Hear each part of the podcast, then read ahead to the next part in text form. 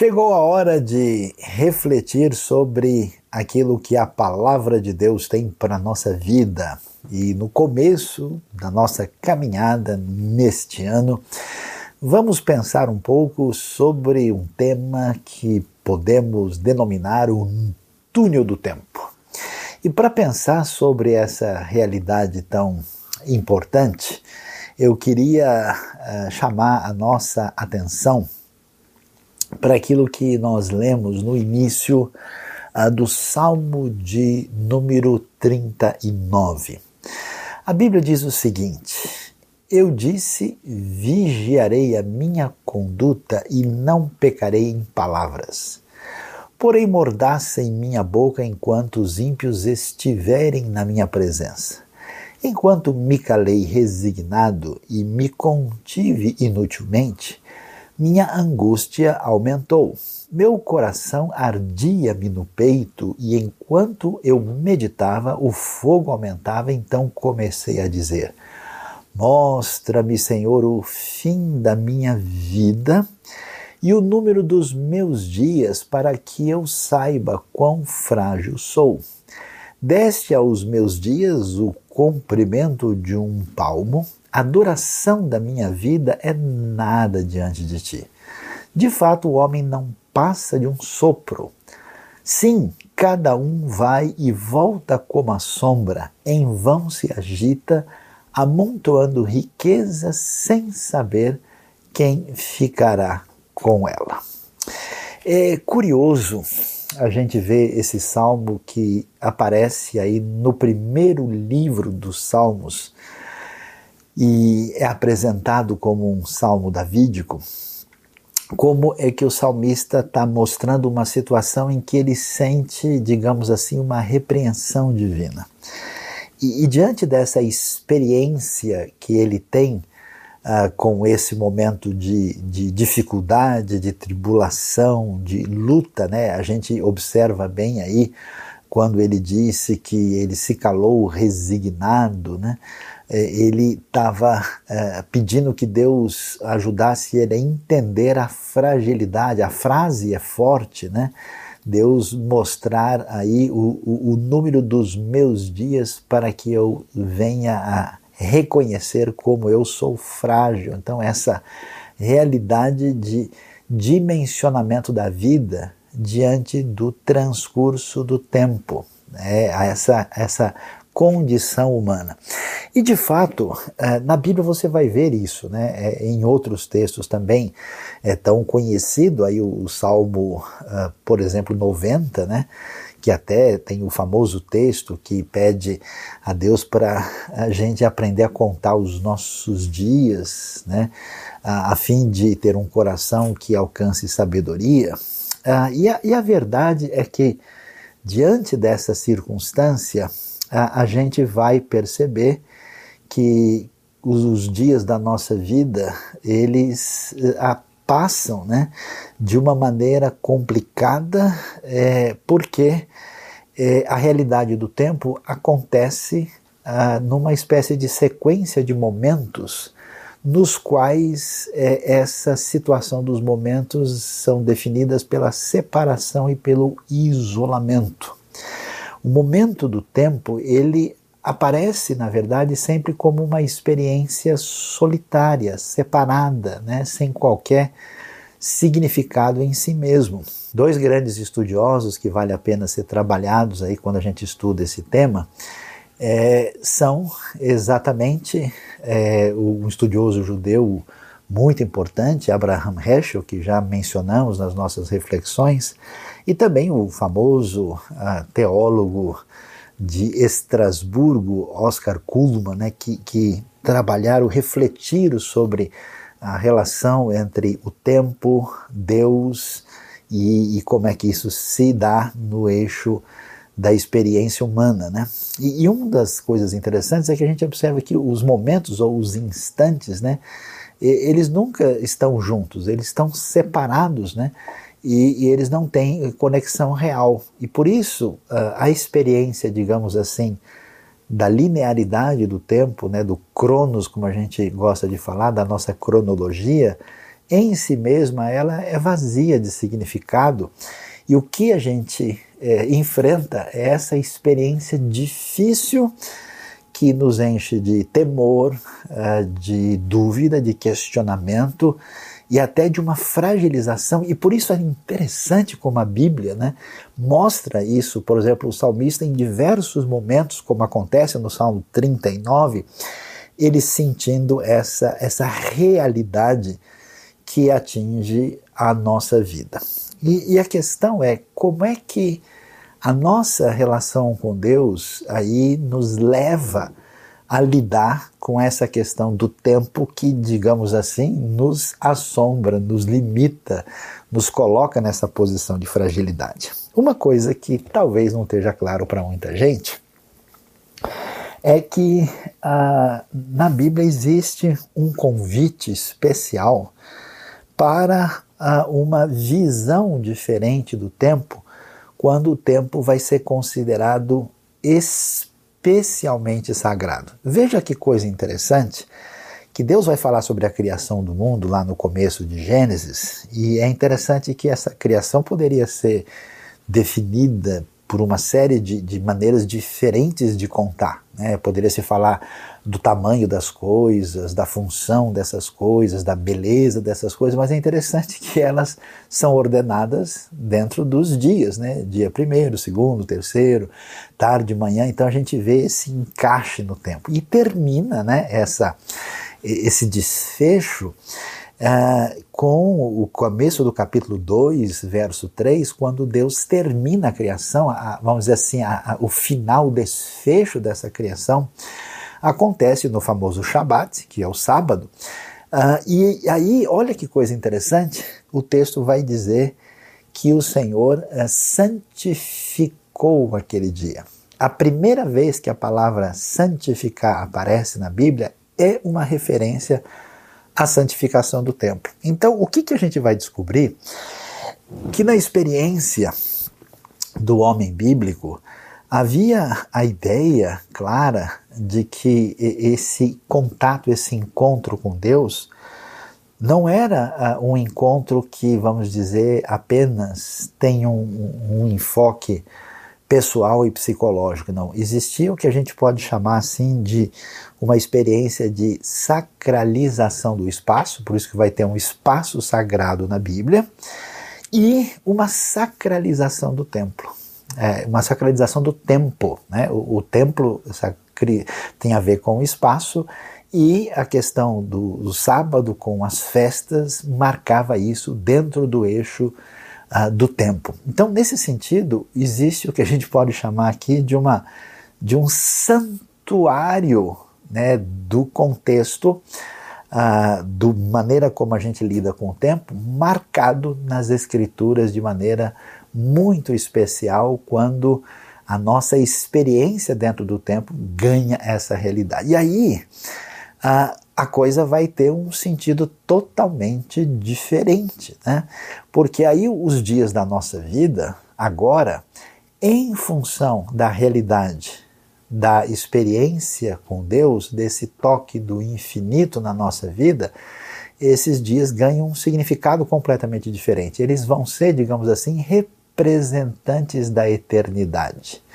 E a gente agora é, vai viver a nossa vida como se o destino de todo o tempo dependesse daquele momento especial no qual estamos vivendo.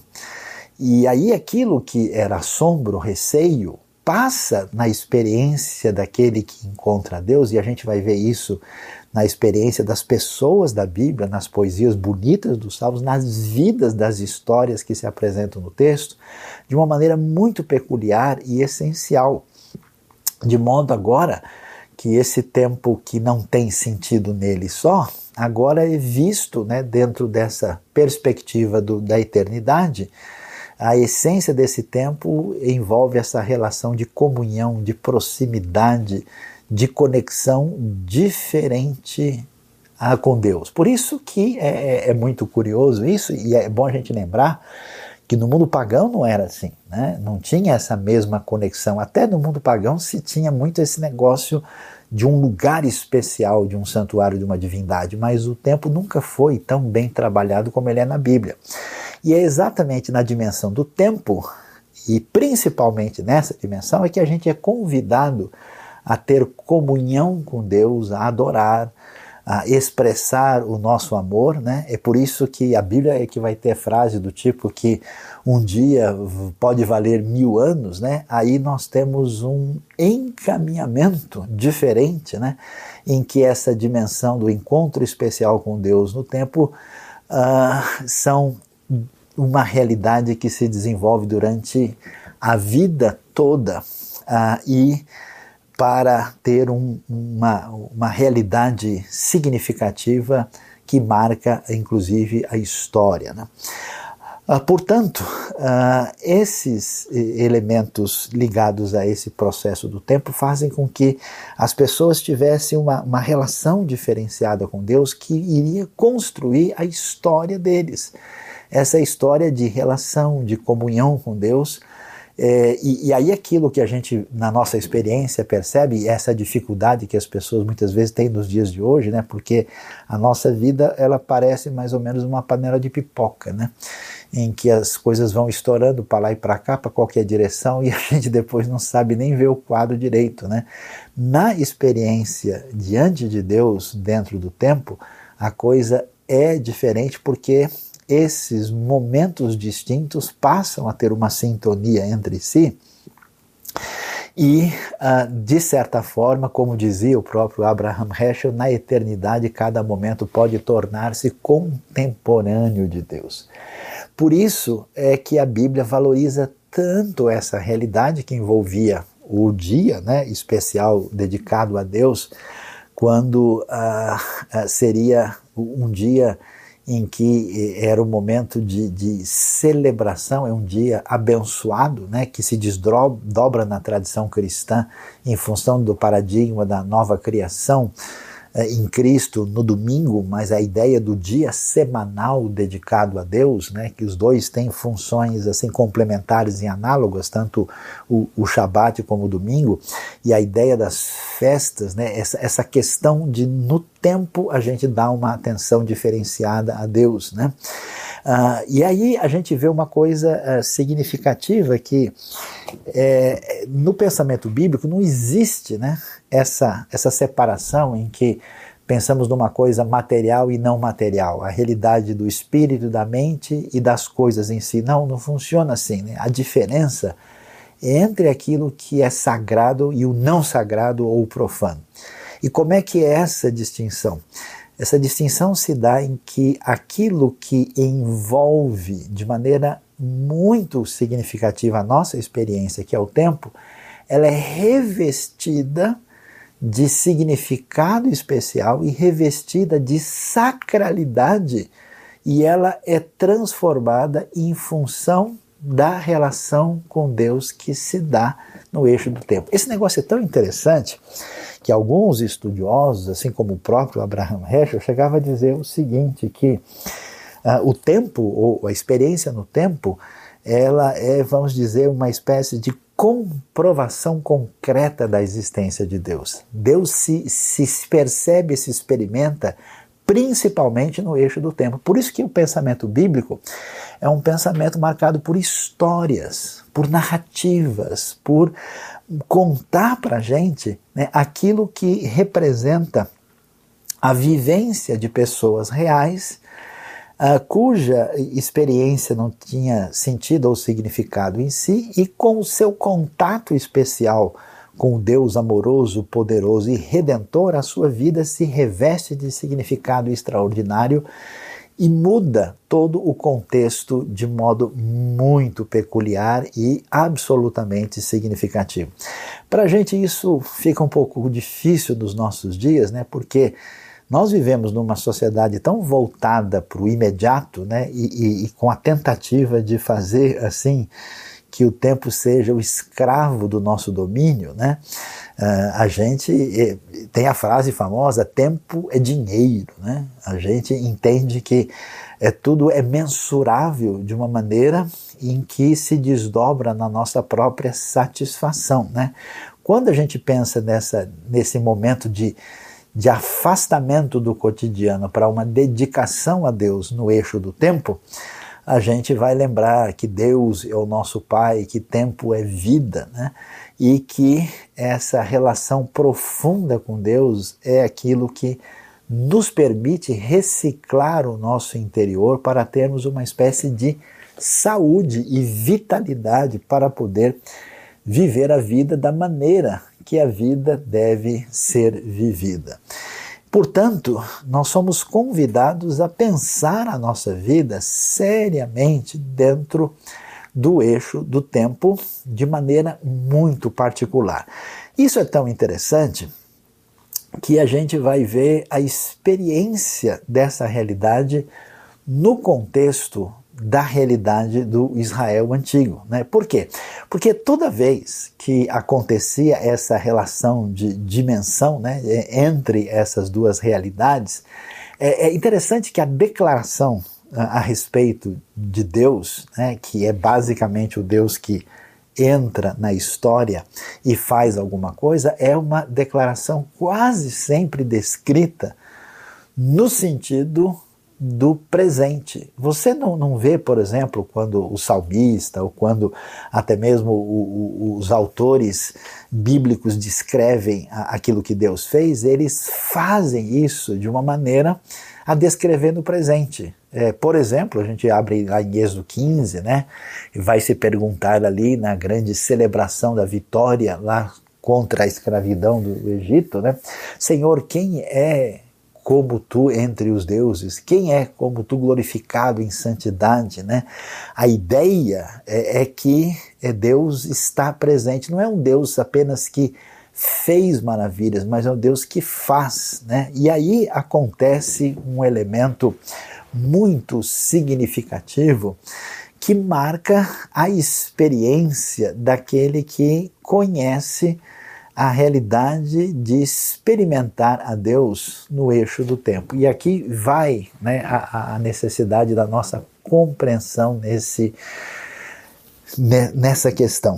Uh, quando uh, a relação com Deus se dá nesse eixo do tempo, essa experiência é, me permite ter aquilo que a Bíblia vai se descortinar para mim como uma espécie de maravilhamento. Né? Você tem uma experiência assim extraordinária, é, de modo é, que isso é, se define numa espécie de caminho de adoração e de louvor bastante acentuado.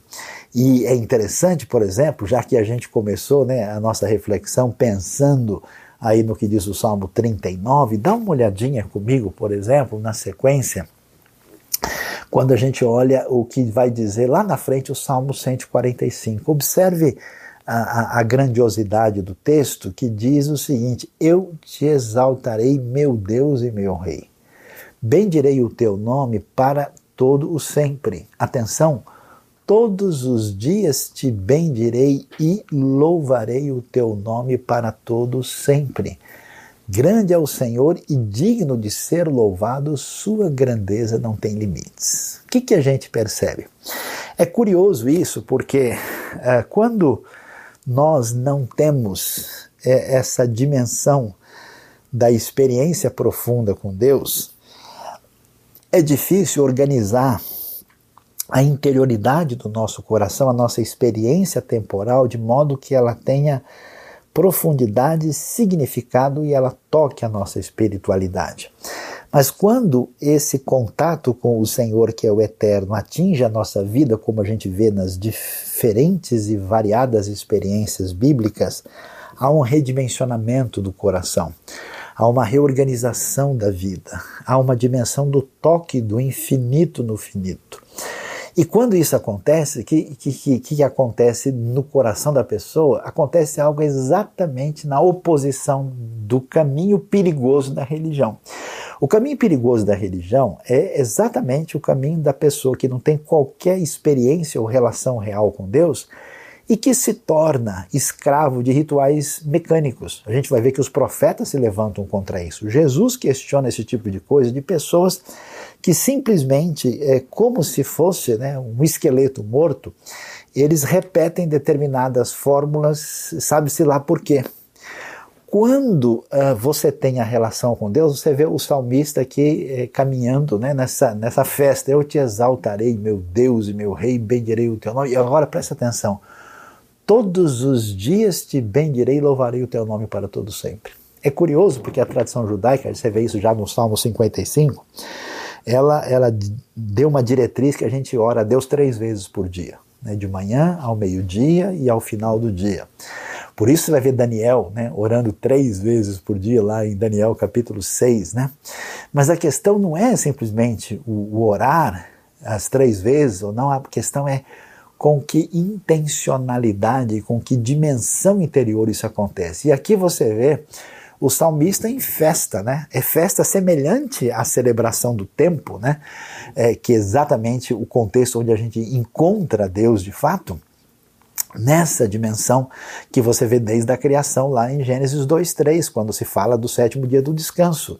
Todos os dias te bendirei louvarei o teu nome. E aí o que, que a gente tem, né? O Senhor é digno de ser louvado, grande é o Senhor, a sua grandeza não tem limites. E olha que coisa interessante. Uma geração contará a outra grandiosidade dos teus feitos eles anunciarão os teus atos poderosos, proclamarão o glorioso esplendor da tua majestade e meditarei nas maravilhas que fazes, anunciarão o poder dos teus feitos temíveis, e eu falarei das tuas grandes obras, comemorarão a tua imensa bondade e celebrarão a tua justiça. Você já observou o que acontece? Por isso eu queria começar a convidar você a pensar nisso, né, na sua relação qualitativa com Deus no eixo do tempo na sua vida, do seu encontro pessoal profundo com Deus, não só que atinge você nos certos momentos, mas que transmite, ou melhor, que transforma aquele momento particular numa espécie de é, relance da eternidade que traduz um significado diferenciado na vida a partir da experiência de Deus, de Cristo Jesus na nossa vida. E quando isso acontece, olha que coisa interessante, não existe apenas a invasão né, do Deus infinito além do tempo na história que toca a nossa vida, a gente começa a fazer o quê? A criar história. Olha que coisa curiosa. Por isso que a Bíblia é um livro de histórias. Histórias que são contadas para a outra geração. Então, essa invasão divina que dá um significado emprestado da eternidade que atinge a minha vida, ela ganha esse tom de festa e de celebração tão magnífica e extraordinária que o texto vai dizer isso. Uma geração contará a outra grandiosidade dos teus feitos. Você vê, então, é uma festa que não tem hora para acabar. É uma festa que continua de geração em geração e você é convidado a estar na festa com a gente hoje. E aí a, a, palavra, né, é muito engraçado que as pessoas assim de religião sempre imaginam que o tempo sagrado é um tempo sisudo, né? É o tempo da cara amarrada, é o tempo das coisas sérias, onde a gente para de brincar, se afasta do, digamos assim, do, do que não é espiritual, e o espiritual se reveste uh, de uma espécie de atitude sisuda e séria tão diferente da proposta que a gente vê nos textos bíblicos. A ideia aqui é enorme, é comemorarão, eles celebrarão, ou seja, a alegria é, que prorrompe dessa experiência, ela é difícil de ser contida. E ela é, é, se, se desdobra num reconhecimento do Deus que é o eterno que age na história. Por isso o texto vai dizer: o Senhor é misericordioso e compassivo, paciente e transbordante de amor.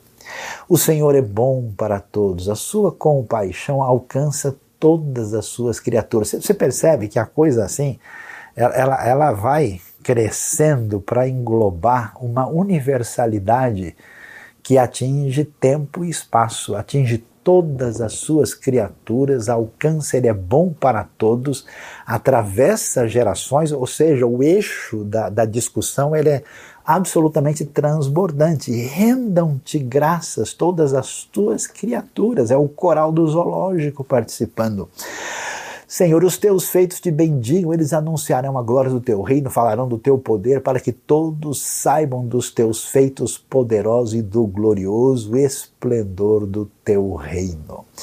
Isso é extraordinário porque a, questão fundamental é que a, a, o reconhecimento, né, a recepção e a experiência com Deus, elas transformam o tempo numa realidade absolutamente sagrada e diferenciada e celebrativa nesse sentido de reconhecimento da realidade do eterno na nossa vida. Por isso que a coisa caminha nessa direção e veja, olha o desdobramento da coisa. O teu reino é reino eterno e o teu domínio permanece de geração em geração o Senhor é fiel em todas as suas promessas e é bondoso em tudo aquilo que ele faz.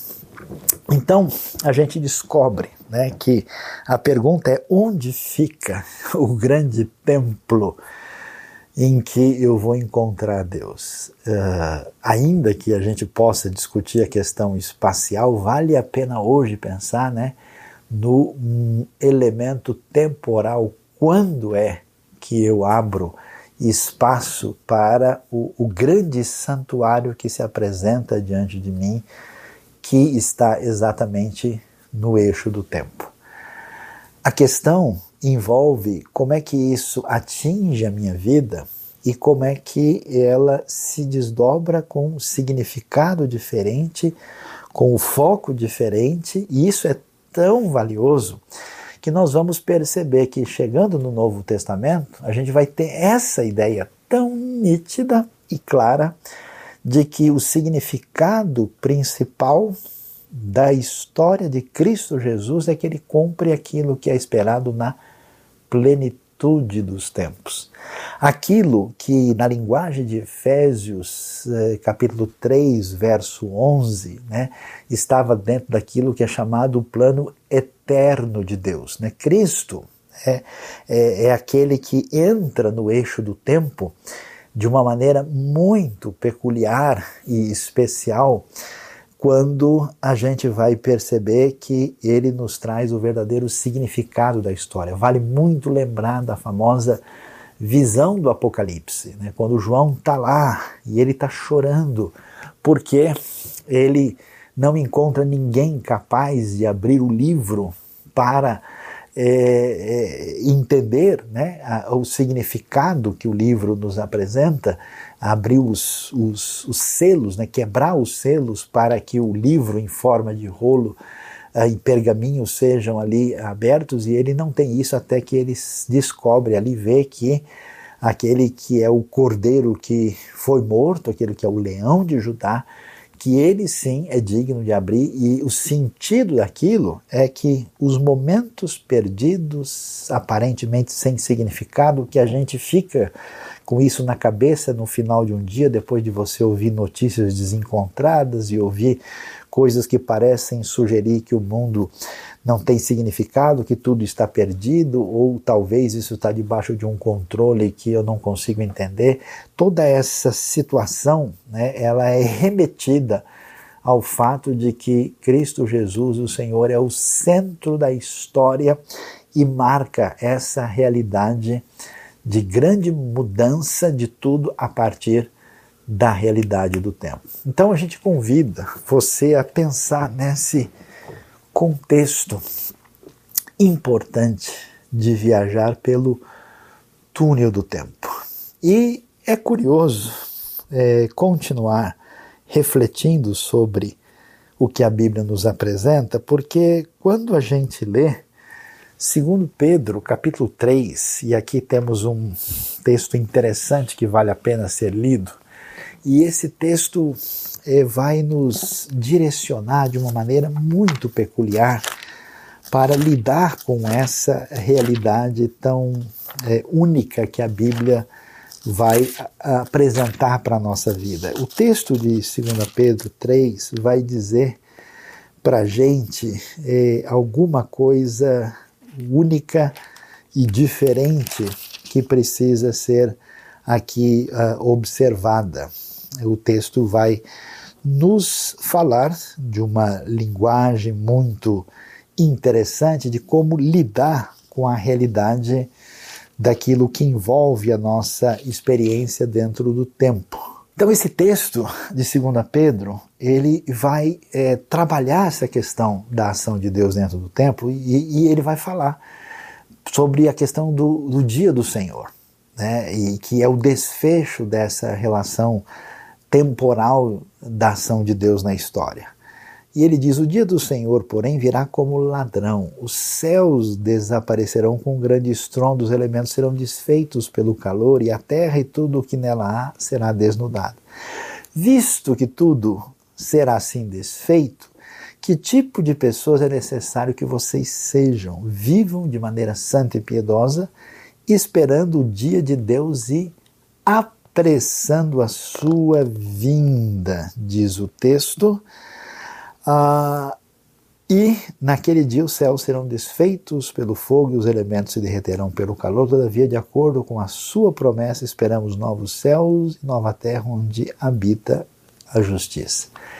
É curioso nesse texto a dimensão que nós encontramos nas Escrituras falando que o Deus que domina o eixo do tempo, o Deus que nos convida a revestir de sagrado a nossa experiência dentro do tempo para transformar a nossa realidade e transformar a nossa experiência, fazendo dela história verdadeira no contexto da realidade que envolve esse reino de Deus, ele nos convida a fazer duas coisas assim aparentemente diferentes.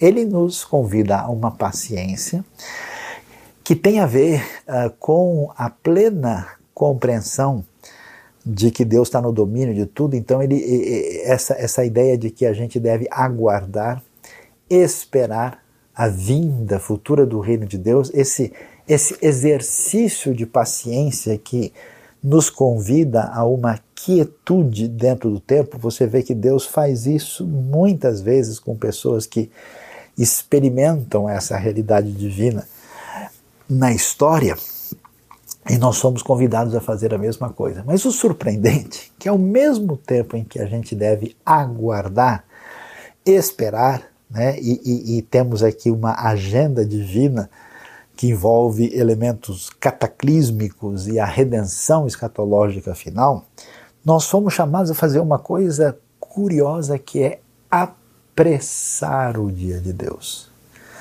como se de alguma maneira o que a gente faz e aquilo que a gente vive, de alguma forma antecipa, faz com que esse tempo chegue mais rapidamente.